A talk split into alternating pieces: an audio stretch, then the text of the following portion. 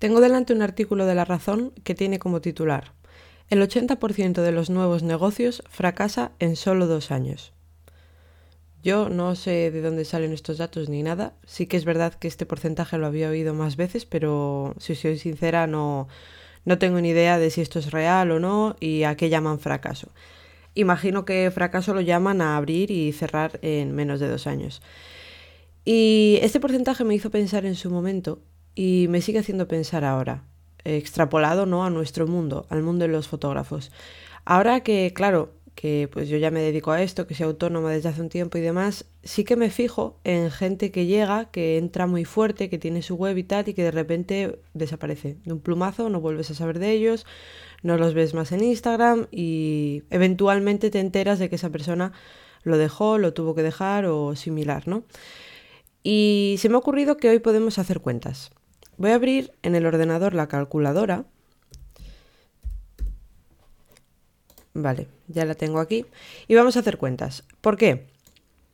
Porque me atrevería a decir que gran parte de los fotógrafos que dejan la fotografía, que se ven obligados a dejar la fotografía, lo hacen porque ellos mismos se... Mm, ¿Cómo decirlo? Se ponen un techo. Aquí no, a ver, de nuevo, yo ya sabéis cómo soy, si me lleváis escuchando, a mí eso de mentalidad de tiburón, de consigue lo que quieras, evidentemente no, no soy de ese pensamiento, pero sí es cierto que, que muchas veces veo que los fotógrafos como que nos ponemos límites y barreras a nosotros mismos infundados. ¿En qué tema? Pues en uno muy importante, que es poner nuestros precios. Entonces vamos a hacer cuentas.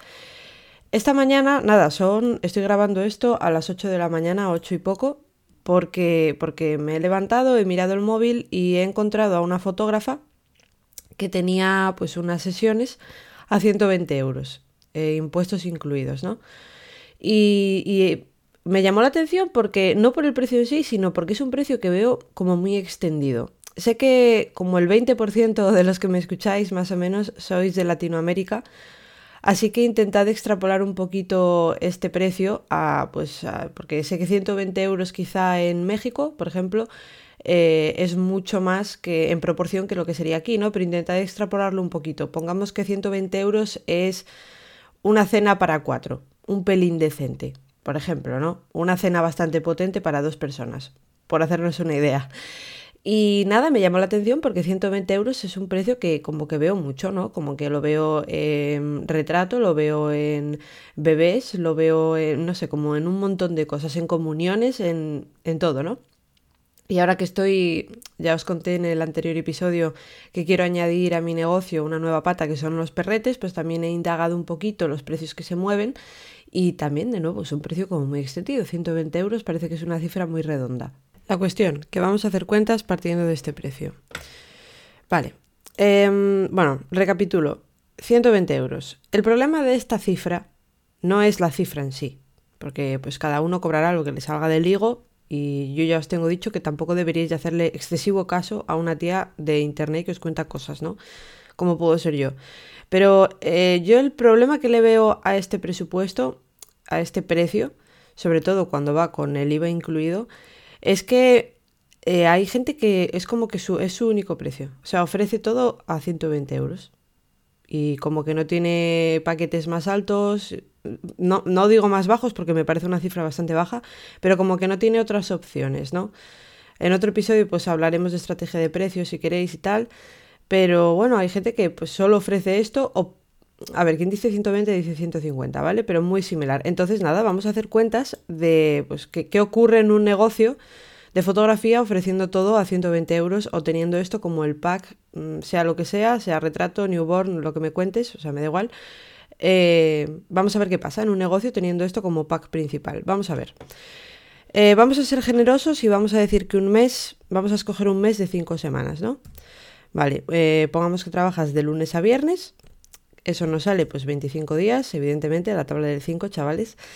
Eh, y pongamos que eres un suertudo y todos los días contratas una sesión de 120 euros, lo cual nos da 3.000 euros de facturación.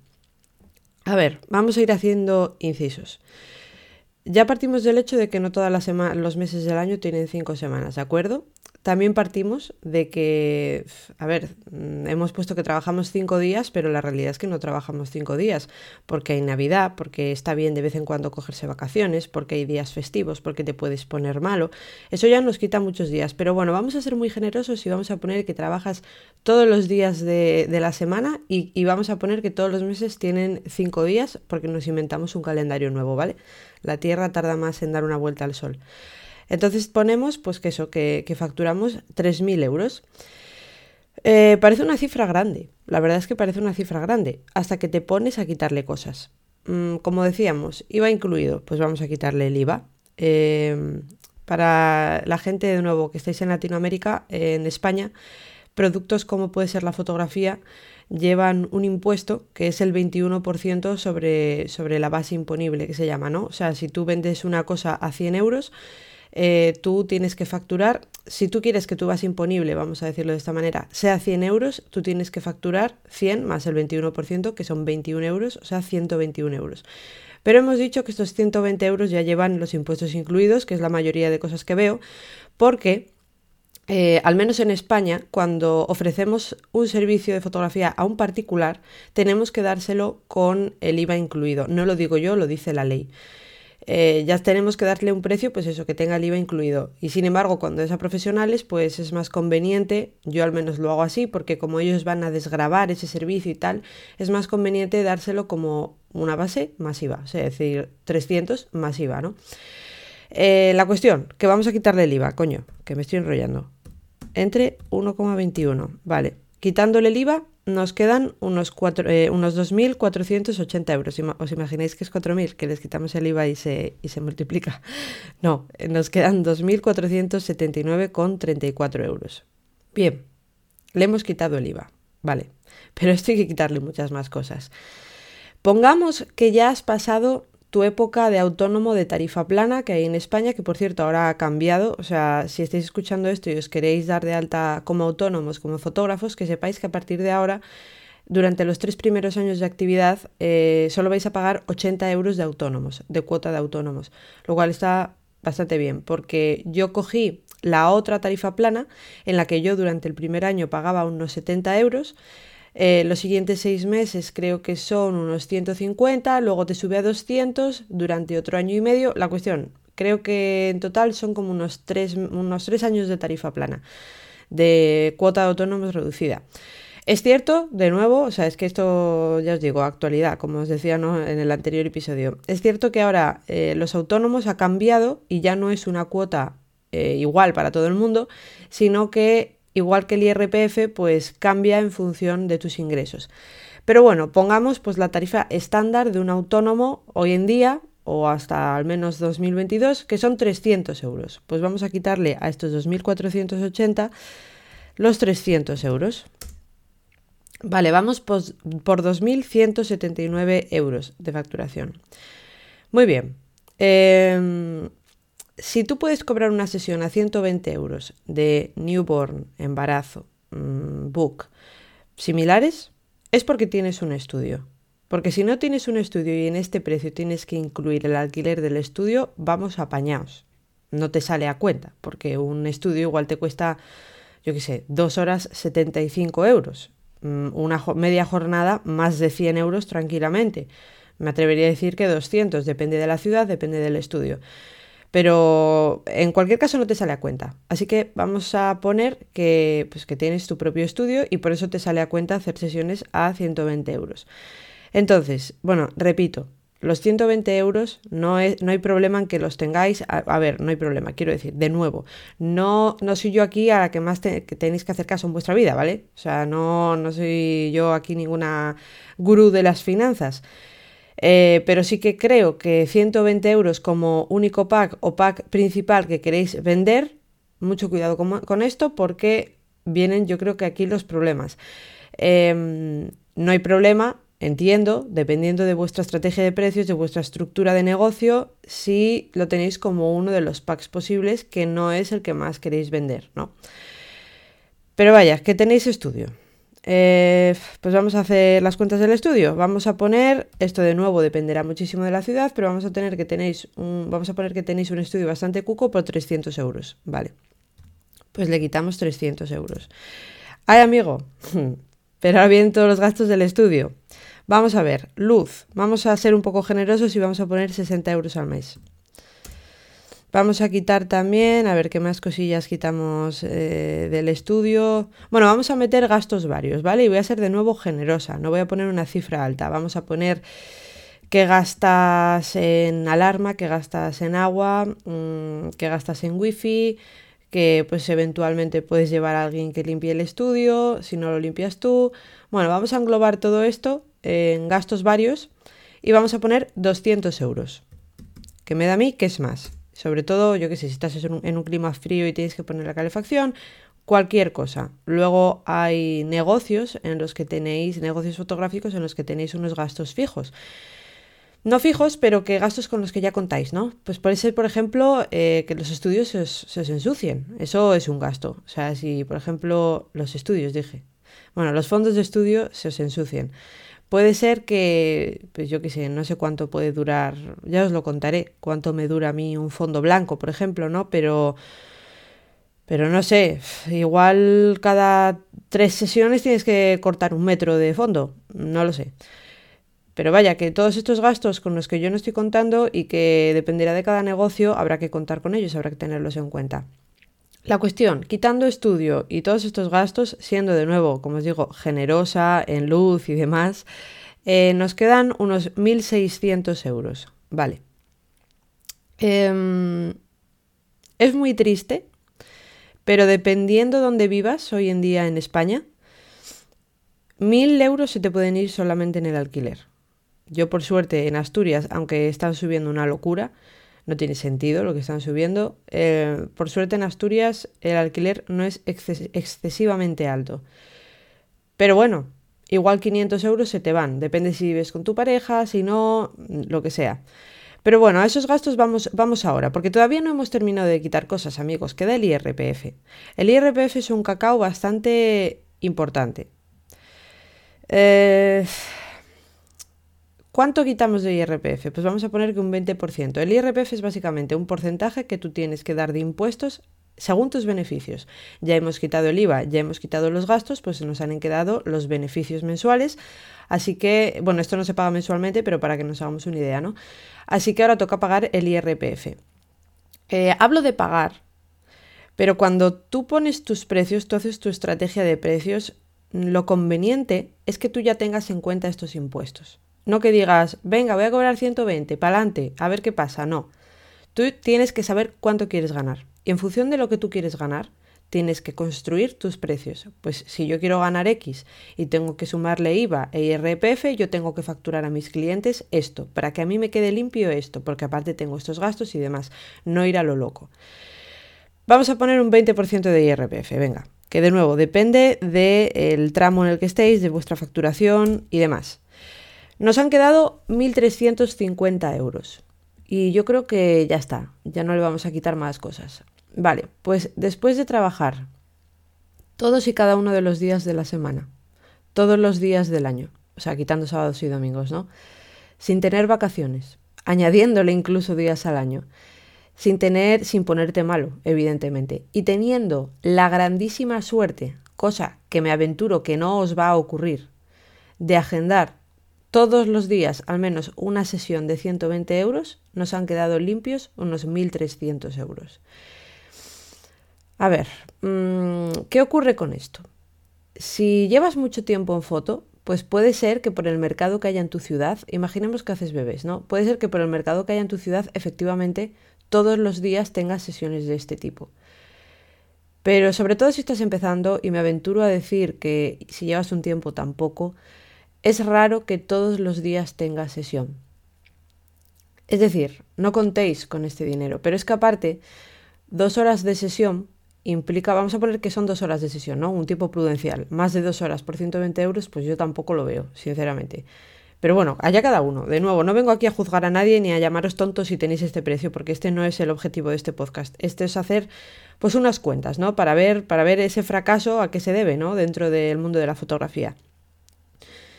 Pues eso, os han quedado 1.300 euros limpios, trabajando, como digo, todos los días de la semana, todos los días del año. Y claro, es que nosotros mismos, por cómo hemos estructurado nuestros precios, por cómo hemos puesto este precio de 120 euros, eh, estamos poniéndonos un techo. Nosotros mismos nos estamos poniendo una barrera, porque como os decía antes, imaginemos que la sesión es de dos horas, mínimo otras dos horas de edición. Y bueno, al final, entre pitos y flautas te pones, montas, desmontas, entre que vas al estudio, no vas, tal, otra hora se te va. O sea, se nos han ido cinco horas. Nos quedan tres horas de jornada laboral. Tres horas de jornada laboral que necesitamos para hacer facturas, para hacer marketing, preparar eh, yo qué sé, propuestas para clientes, presupuestos para clientes, para preparar mm, posts en Instagram, eh, para arreglar nuestra web, para mejorar nuestra imagen, de todo. O sea, infinidad de cosas que cuando te metes en foto te das cuenta de que realmente lo que menos haces son fotos. Pero bueno, a mí también me gusta esa parte de negocio, ¿no? O sea, se te va el tiempo. Literal que no te llegan las horas del día y tú mismo te has puesto un techo y estás ganando 1.300 euros trabajando de estajo. Esto es un problema y el problema no es... Mm, vamos, vamos a ver, eh, hay mucha gente que lo afronta en el sentido de, es que, claro, no puedo subir el precio, entonces, ¿cómo voy a facturar más? Bueno, igual lo de que no puedes subir el precio es un techo que te estás creando tú. Hay que tener mucho ojo con esto. Eh, sí es cierto que hay algunos mercados en los que es muy difícil subir el precio. Aquí, por ejemplo, os pongo un, pues, os pongo un ejemplo, ¿no? Yo sé que hay fotógrafos aquí en Asturias que son muy buenos fotógrafos de interiores que cobran, no os voy a decir lo que cobran porque tampoco me parece tal, pero que cobran un precio que a mí no me dan las cuentas. Claro, luego te enteras de que esta gente, que es que lo, cojonudo, es que son em, como referentes, ¿no? Podríamos decir, dentro de la fotografía de interiores en Asturias, de espacios. Te das cuenta de que esta gente no vive de esto. De que es gente que igual tiene su sueldo de, pues yo qué sé, lo que sea, 1.500, 2.000 euros y que hacer otras, unas 5 sesiones de interiores al mes le viene genial, entonces se puede permitir cobrar muchísimo menos de lo que cobraría un fotógrafo como yo. Y claro, yo me he dado cuenta de que ahí no puedo hacer nada. O sea, de que yo paso presupuestos y realmente no me los cogen, porque es un precio que no está excesivamente por encima de lo que cobra esta gente, pero que pues se sale, se sale porque además esta gente pues tiene un portfolio completo de fotografía de interiores que yo no tengo. Y esto es algo que me ha llevado a que probablemente elimine de todos lados que también hago fotografía de espacios interiores porque no me merece la pena solamente el tiempo que pierdo pasando presupuestos ya no me merece la pena. Sí me merece la pena dentro de trabajos para clientes en los que les hago algo más completo, que les hago lifestyle, que les hago producto, que les hago corporativo y pues aparte quieren unas fotos bonitas de sus espacios.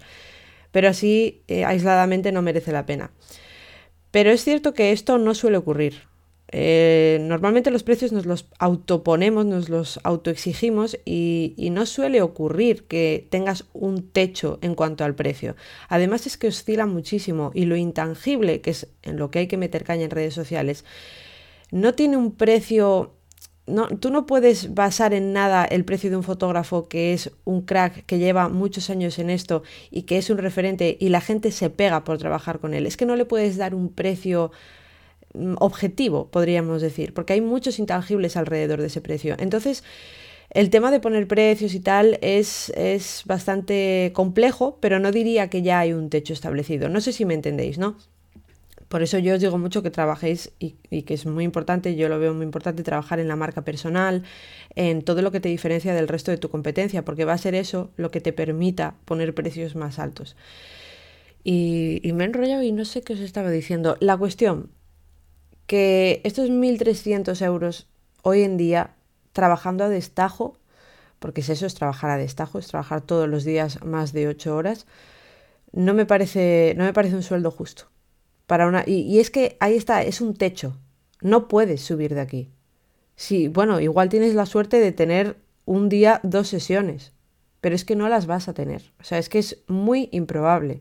Sería muy raro. Tendrías que vivir en una ciudad en la que proporcionalmente fuerais muchos fotógrafos por la población que hay. Y es muy, muy raro esto. Igual hace unos años, pues sí, igual cuando la fotografía no estaba tan democratizada, pues quizás se podía hacer, ¿no? Pero hoy en día la verdad es que lo veo muy improbable. Entonces, mucho ojo con los precios. Eh, yo no os voy a venir aquí a decir cómo tenéis que poner los precios, cómo tenéis que estructurar vuestro dossier de precios, mm, para nada, no es el objetivo de este programa, pero sí quería hacerlo porque me llamó la atención este titular que os decía al principio y yo creo que una de las cosas por las que muchos fotógrafos duran poco es por estos precios, porque son insostenibles. Porque te das cuenta, igual, todavía ayer me entrevistaban en otro podcast y lo hablaba con, con la persona que me entrevistaba, con Jesús, de Conociendo a, y claro, tenía toda la razón, me decía, eh, hoy en día puede entrar mucha gente, pues igual que yo entré, que no hay problema, evidentemente, faltaría más, pero puede entrar mucha gente con precios muy bajos que momentáneamente revientan el mercado y eventualmente pues caen porque esos precios son insostenibles. Y efectivamente es lo que ocurre, porque te vienes arriba diciendo, hostia, qué guay, este mes contraté cinco sesiones. Ah, pero contraté cinco sesiones y voy a facturar 600 euros. Hostia, pues igual hay otra gente que está haciendo cinco sesiones y está facturando cuatro veces lo que tú. Entonces ahí hay un problema. Así que nada, chicos, eh, os voy a dejar porque tengo que ponerme a trabajar, luego tengo que irme al estudio ahí a darle caña porque estoy arreglando varias cosillas. Eh, espero que para... encima me están llamando. Bueno, venga, chavales. Eh, nos escuchamos en el siguiente episodio de Fotografiando.